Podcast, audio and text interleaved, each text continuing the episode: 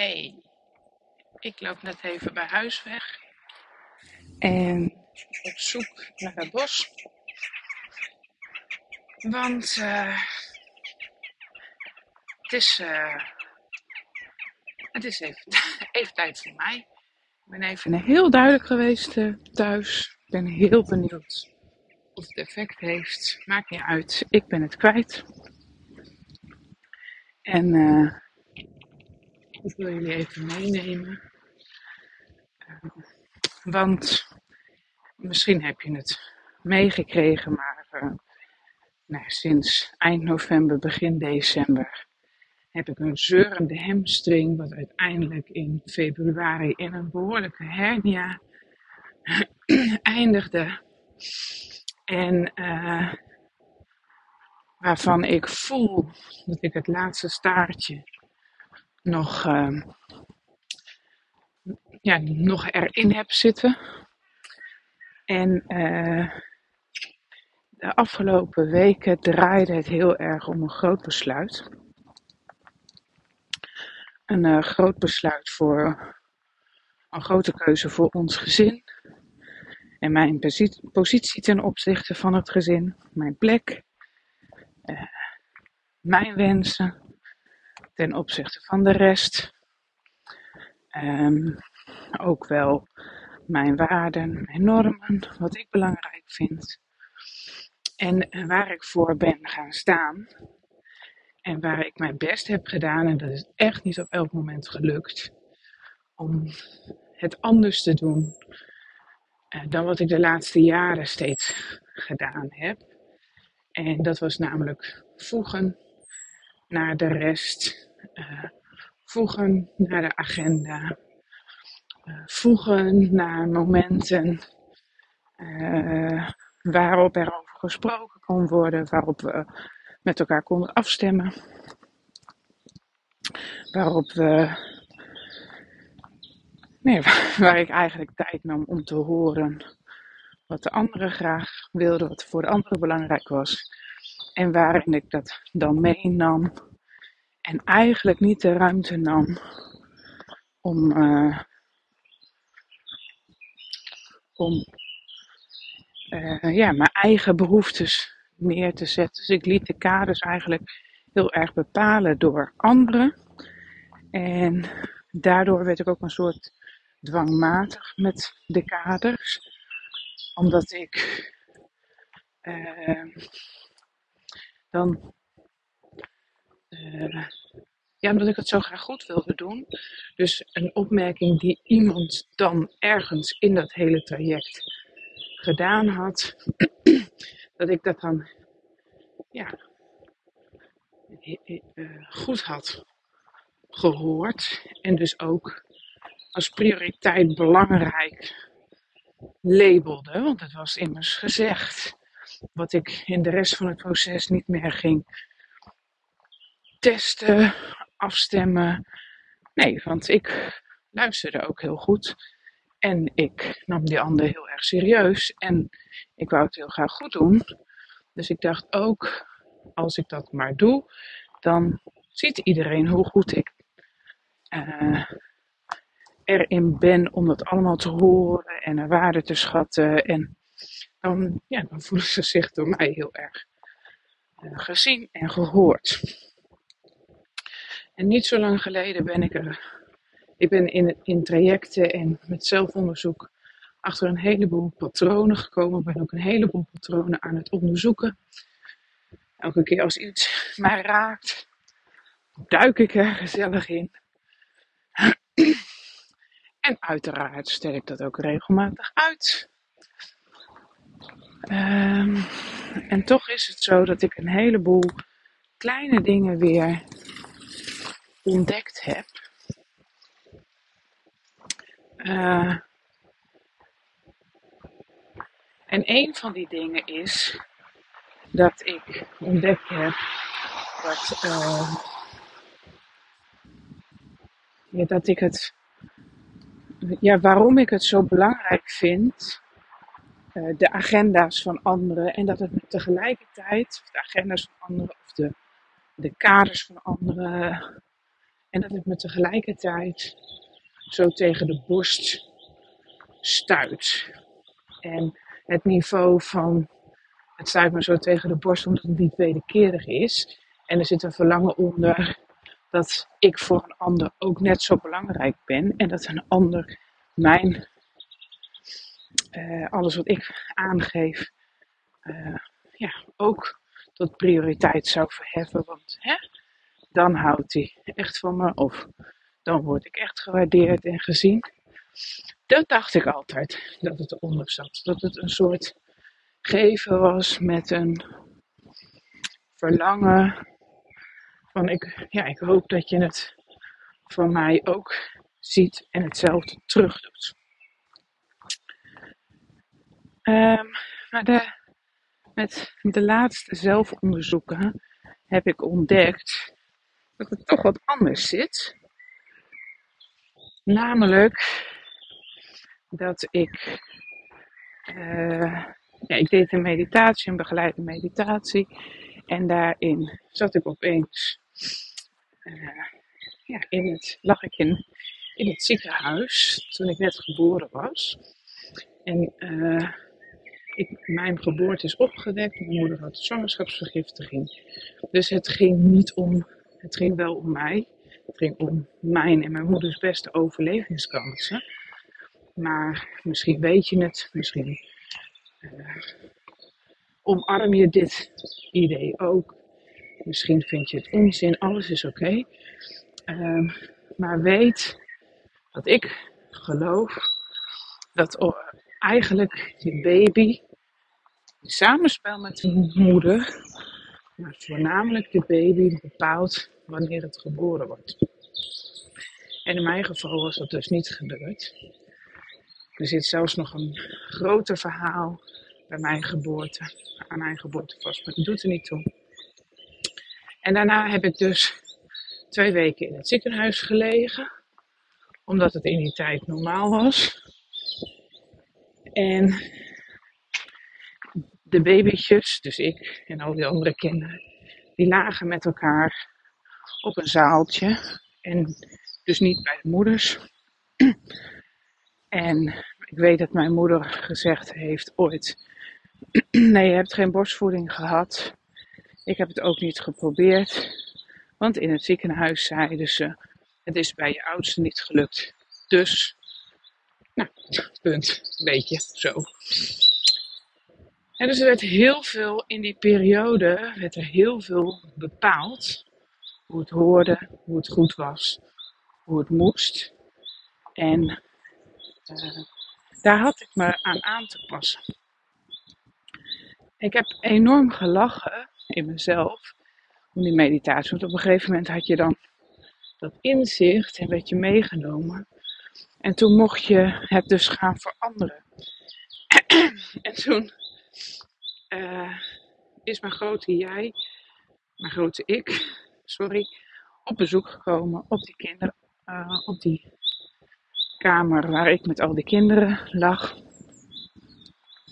En uh, mijn grote ik heeft die verpleging in de stoel geduwd en gezegd: Joh, je hebt geen idee wat het kleine mensje nodig heeft. Dat is niet in schema's te vangen. Dus bemoei je er ook niet mee. Doe wat je moet doen. En geef dit kind gewoon lekker aan de moeder. Lekker lijf op contact. En als we je nodig hebben, dan roepen we je wel. Dus die verpleegster die werd echt helemaal verbouwereerd door mijn grote ik. In de school terechtgezet. Vervolgens werd ik naar mijn moeder gedragen. En heb ik heerlijk genoten van geknuffeld worden. Nou, toen in de geleide meditatie werd er gezegd: ja, je mag uh, het verdriet om wat er was op een of andere manier je lichaam laten verlaten. En de suggestie was bijvoorbeeld met een ballon. maar ja, goed. Ik deed dat heel anders. Ik heb heerlijk mijn luier van voor tot achteren helemaal vol gescheten om die uh, verpleging als het ware terug te pakken. En ja, ik moet ik, ik, als ik het vertel, dan zie ik het gewoon allemaal ook weer voor me. En ik moet er gewoon lachen, want het heeft mij ja, heel veel lucht en vrijheid en luchtigheid, licht, lichtheid uh, uh, gegeven. Zo van, ik, het hoeft allemaal niet.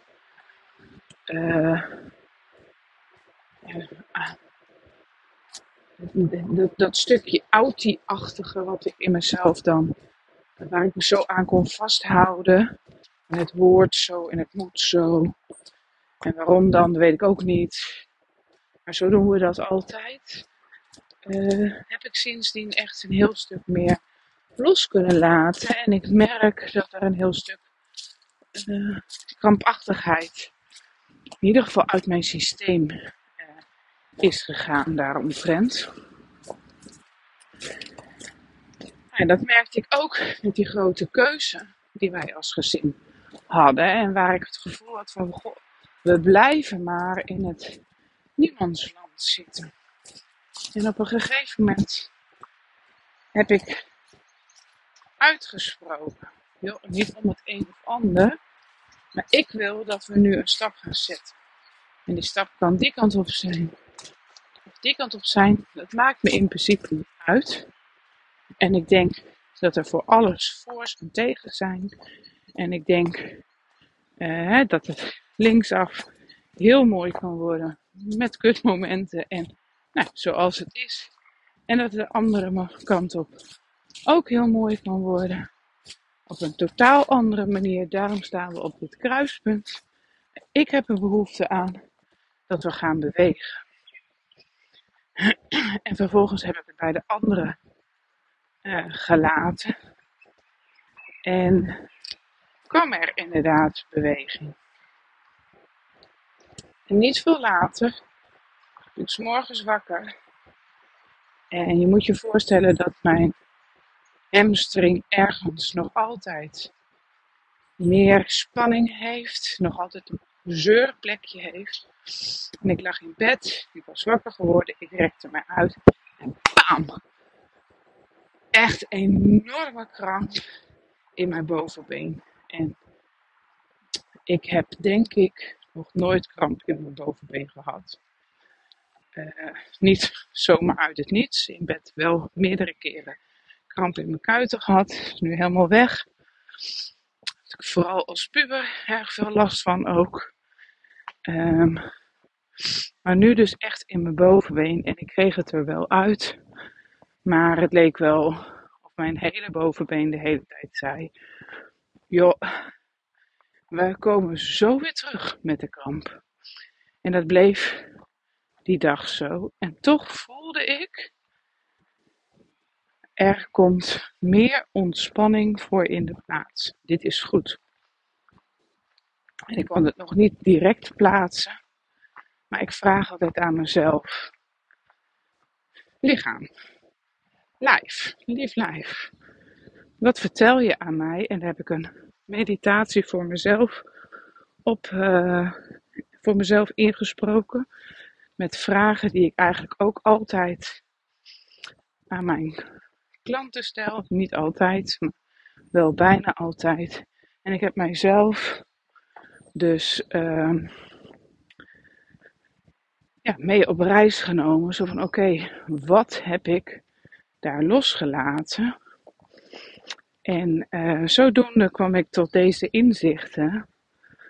Dat dat dus allemaal samenhangt met het grote uh, proces waarin ik bezig ben. Met zichtbaar zijn, ruimte innemen, uh, durven staan voor wat je doet.